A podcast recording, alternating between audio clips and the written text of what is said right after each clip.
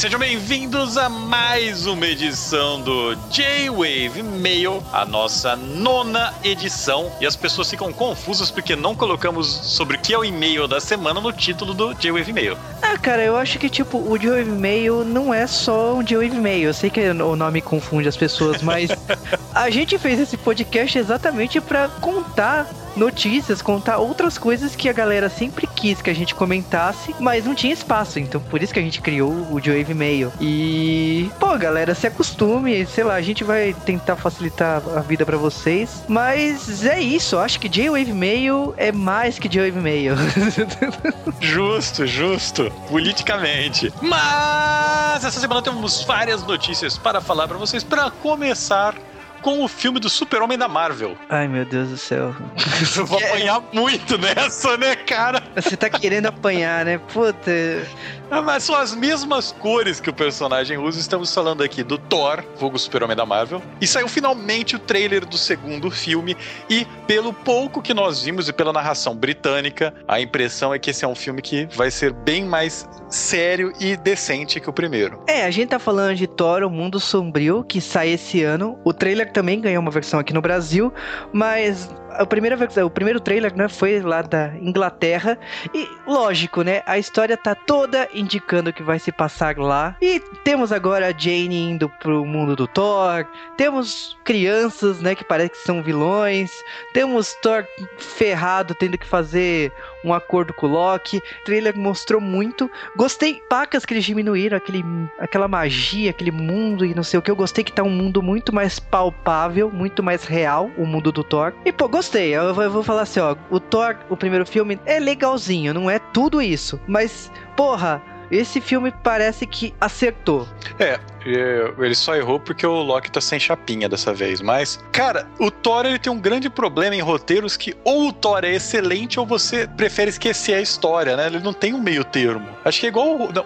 é, é bem parecido com o Hulk, né? O Hulk só ou histórias excelentes ou histórias que medo dessa história. É, tanto que, na minha opinião, o Thor, a melhor história é do Straczynski. Isso aí, tipo, é, é incontestável. A, na minha opinião, a melhor história do Thor é recente do Straczynski. Mas esse não foi o único trailer desta semana. E o outro trailer da semana veio com o lançamento em Blu-ray de Evangelion 3.33. Então a galera pediu, surtou. E lógico, o G-Wave vai fazer podcast sobre Evangelion 3.33. E como não é surpresa para ninguém, no fim do filme tinha o trailer de 4.0. Véi, véi, Véi! Carai, foda. É, é, não entendi. É, eu, eu não sei nada do que aconteceu com isso aqui.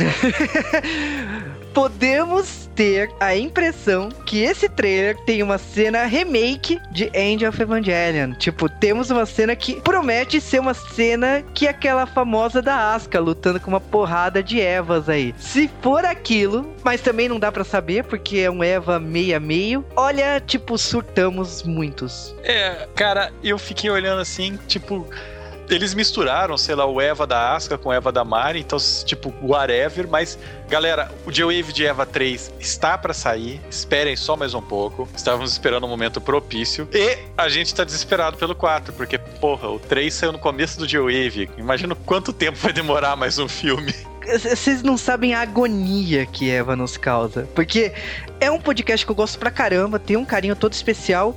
Queríamos falar de Evangelho e, porra, finalmente saiu esse terceiro filme. e falando em coisas que estávamos esperando, saiu finalmente a data de quando eles vão anunciar tranqueiras do novo console da Microsoft. Sim, estamos falando do Xbox Infinity, ou 720, ninguém mais sabe esse nome, mas... Xbox duas bolas. Ai, ai, ai. o Xbox novo será anunciado no dia 21 de maio e promete, né? Tipo, tem mil e um boatos que ele precisa ficar online, que o preço final é entre 299 dólares e 499 dólares, o que será lançado em novembro.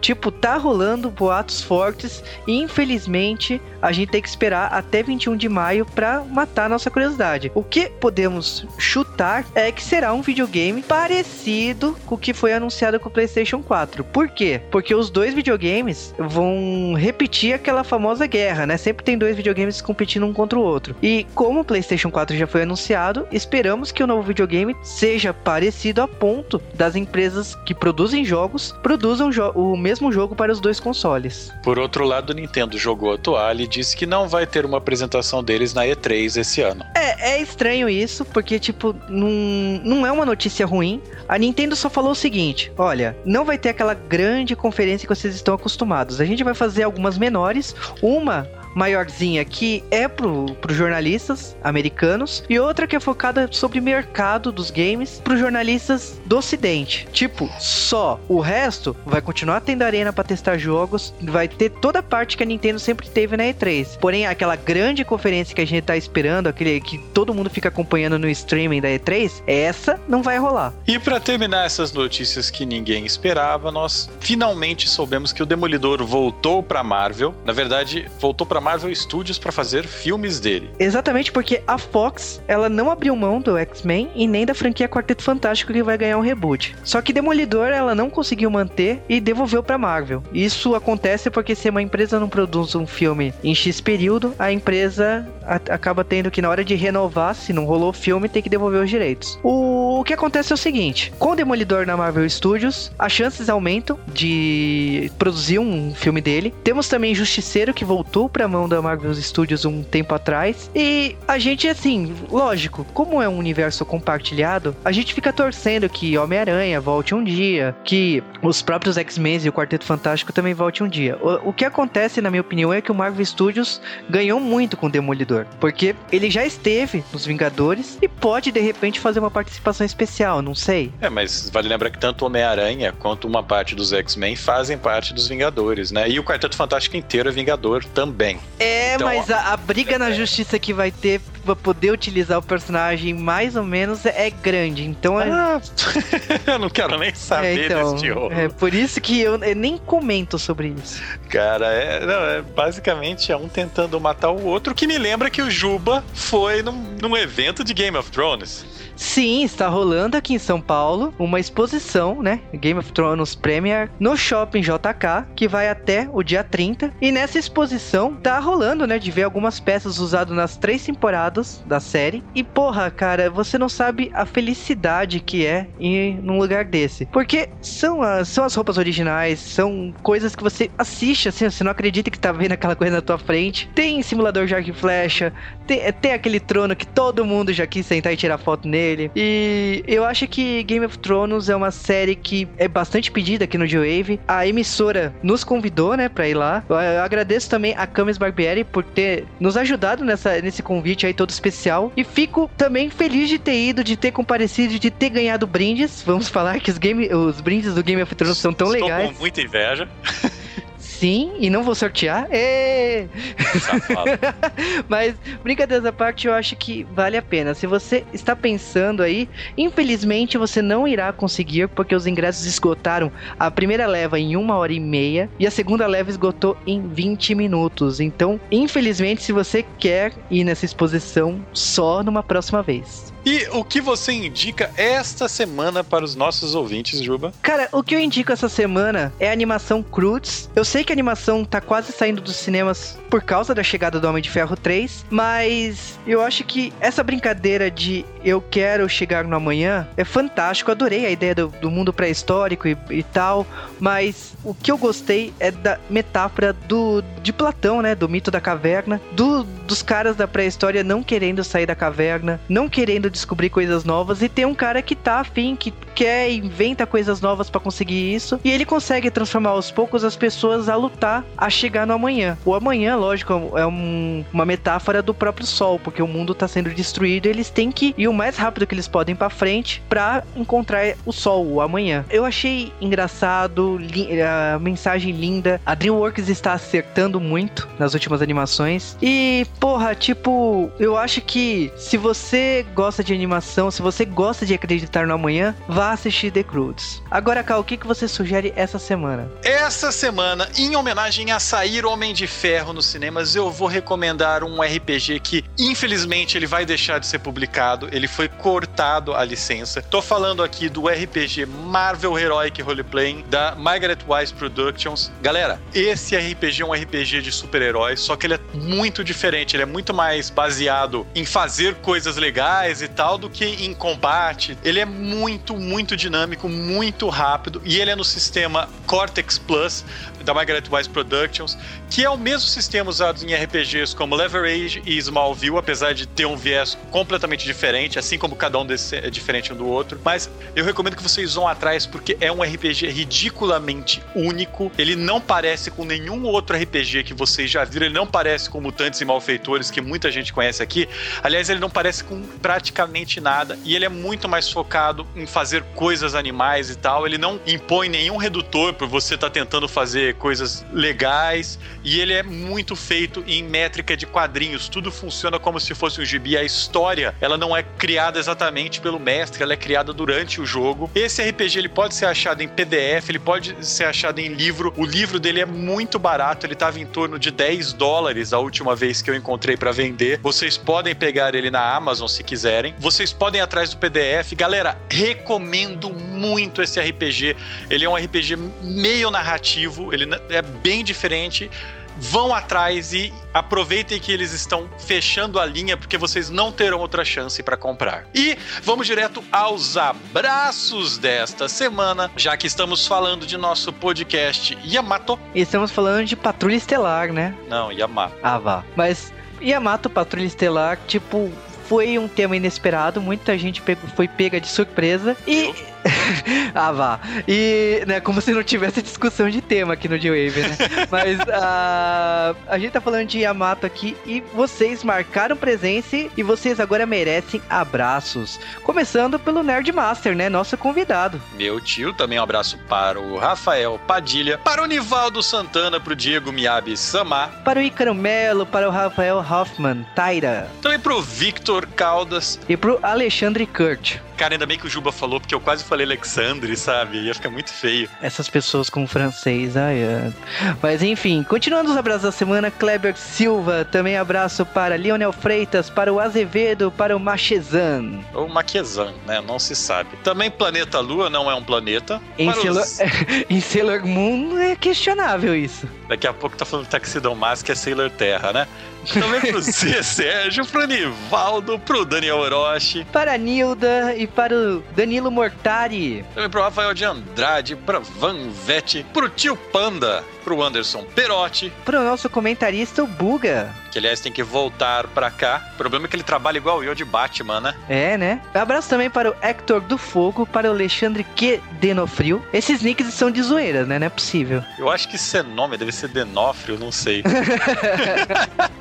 também pro Kaita Samar. Abraços para o Vinícius Bar. Pro Giovanni Link. Pro Roy Mustang. Para o André Ricardo. Pro Charles Serrato. Para Santana. Pro Flávio Gomes, que fez uma Bíblia comentada. A gente queria comentar tudo isso que você falou, mas mande nos e-mail pra gente comentar tudo isso direitinho, tá? Abraço também para o Thiago Machado e foram esses nossos abraços. Agora vamos direto para os nossos e-mails da semana e começando com o Ricardo Teste, que falou que por que todo mundo tem que morrer?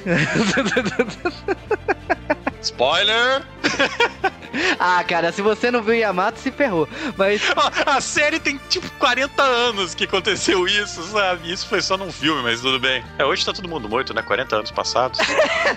mas é engraçado que ele, ele ficou inconformado com a cena lá do monitor cardíaco. Cara, tipo, de repente não existiu nenhuma tecnologia para isso nos últimos 100 anos. Acontece, né, cara? Eu, eu já fico impressionado quando vou fazer ressonância magnética, não é aquela máquina tipo caixão vivo, manja? Ah, cara, é, é deixa pra lá. Eu, é nesse ponto eu prefiro muito mais a, a medicina de quinto elemento. Star Trek, que o cara passa o iPhone em você, manja, ele só apita, ah, ele tá com câncer. Não, eu prefiro reconstrução, tá podre, arranca fora e reconstrói. Do que... Ah, no, no Star Trek também, toma essa pílula aqui que vai refazer teu rim. Beleza. Mas ó, agora é e-mail do Arthur Malaspina. E foi engraçado que ele comentou também de Cavaleiro Zodíaco, né? E ele comentou de uma brincadeira infeliz que ele teve, porque ele pegou um copo da, daquele fast food famoso e colocou água com o boneco do Yoga. Eu aprendi a falar. Mesmo, Yoga, obrigado. É, mesmo que seja isso uma terapia, sei lá o que que é, menos um o nome de um personagem, mas tudo bem. O... Ele colocou o personagem dentro do copo, encheu de água e colocou no freezer. O que aconteceu depois? O boneco quebrou. Ah, que beleza! Eu fiz isso com comandos em ação. Ele quebra por causa do, da borracha, que história. Que triste. ah, vida! Mas agora é da Jéssica Pinheiro, 23 anos, São Paulo. E ela comentou, né, que Yamato tá naquele old, old school, né? Por causa que ela gosta de alguns animes como Astro Boy, Spirit Racer e Ataman Kashan.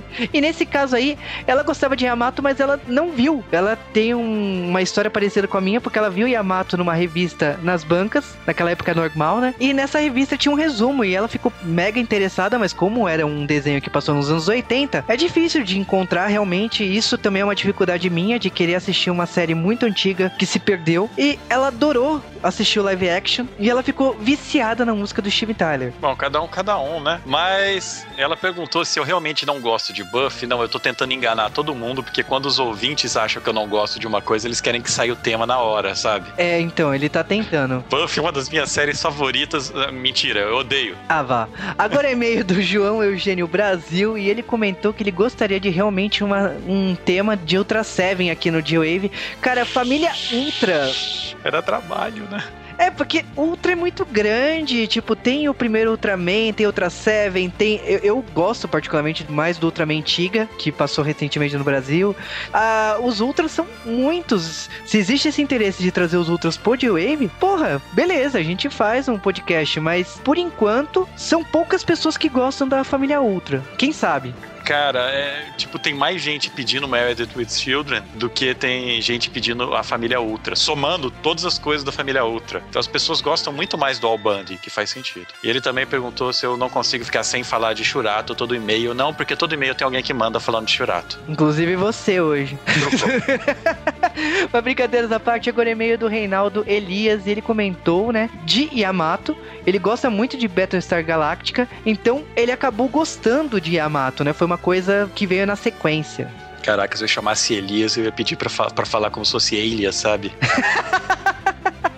Você lembra dessa série? Sim. Mas depende, você tá falando da série de TV ou dos quadrinhos? Dos quadrinhos, pô. Mas, ó, brincadeiras aí, o Reinaldo ainda comentou, né, que ele gosta do Wave de temas que a gente fala e ninguém conhece, porque ele acaba aprendendo. Eu realmente gosto muito de ler esse tipo de comentário. Agora é e-mail do Anderson Evangelista e só fala uma coisa pro Cal. Honey, honey. Ah, truco, cara, de certeza. pra quem não entendeu a piada, escute o J-Wave Mail 8. Na verdade, ele mandou um e-mail escrito 40 mil vezes, Honey. Cara, eu adorei esse e-mail, eu adorei profundamente. Agora, o Anderson Evangelista, ele mandou um outro e-mail com mensagem de verdade. Que ele falou de Patrulha Estelar, né? Que ele não teve oportunidade de assistir na época, mas ele gostou muito do filme. E é realmente assim, esse filme passou muito discretamente no Brasil, só tá passando na TV a cabo.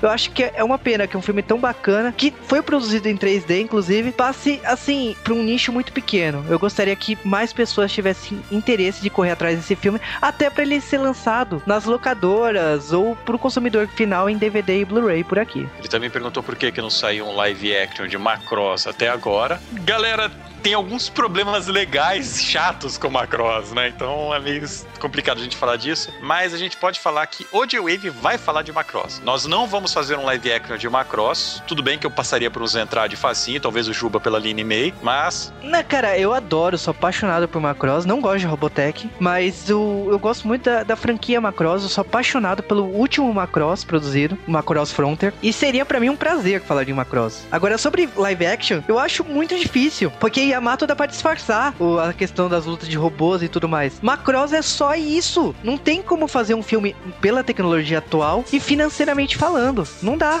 É, vai sair um agora no fim do ano, né? Com robôs gigantes. Vai ser é.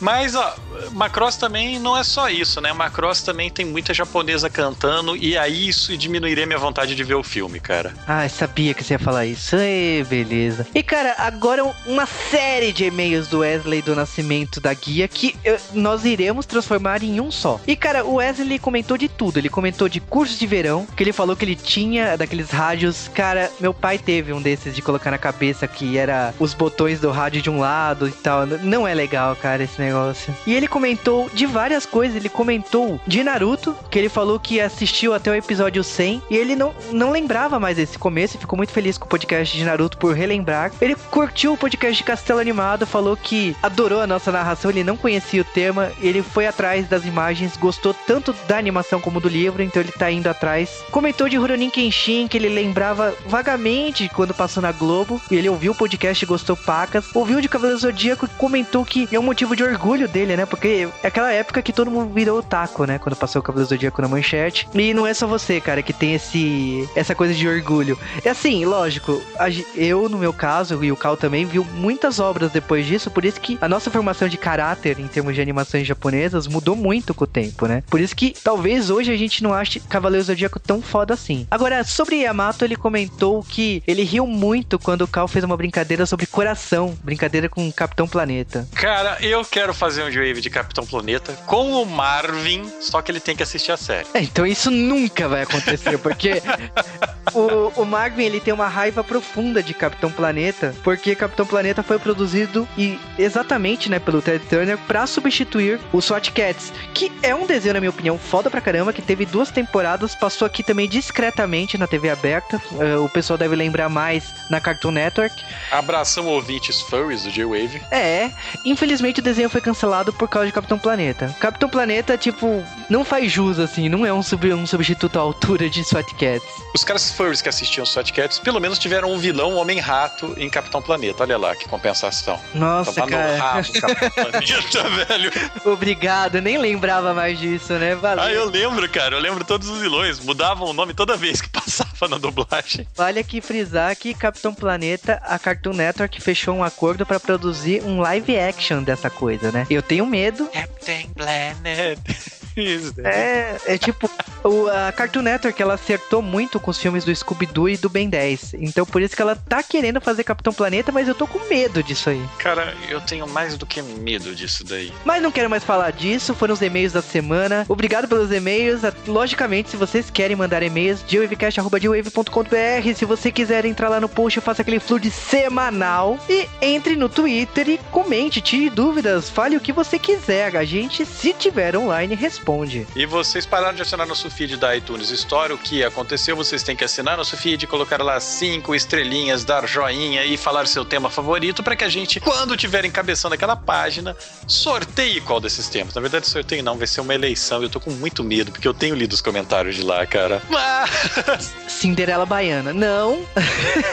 Mas brincadeiras aí, o tema será escolhido por vocês. Ah, e... Por vocês que participaram, viu, safados? Não adianta não participar e depois falar que quer votar. Exatamente. Lembrando que 4 mil curtidas é Jaspion aqui no G-Wave e 3 mil curtidas é Sailor Moon. No caso, a gente está produzindo o podcast Sailor Moon, sairá até o final do ano. As pessoas ficam reclamando, ah, mas por que o J-Wave demora tanto para produzir um podcast?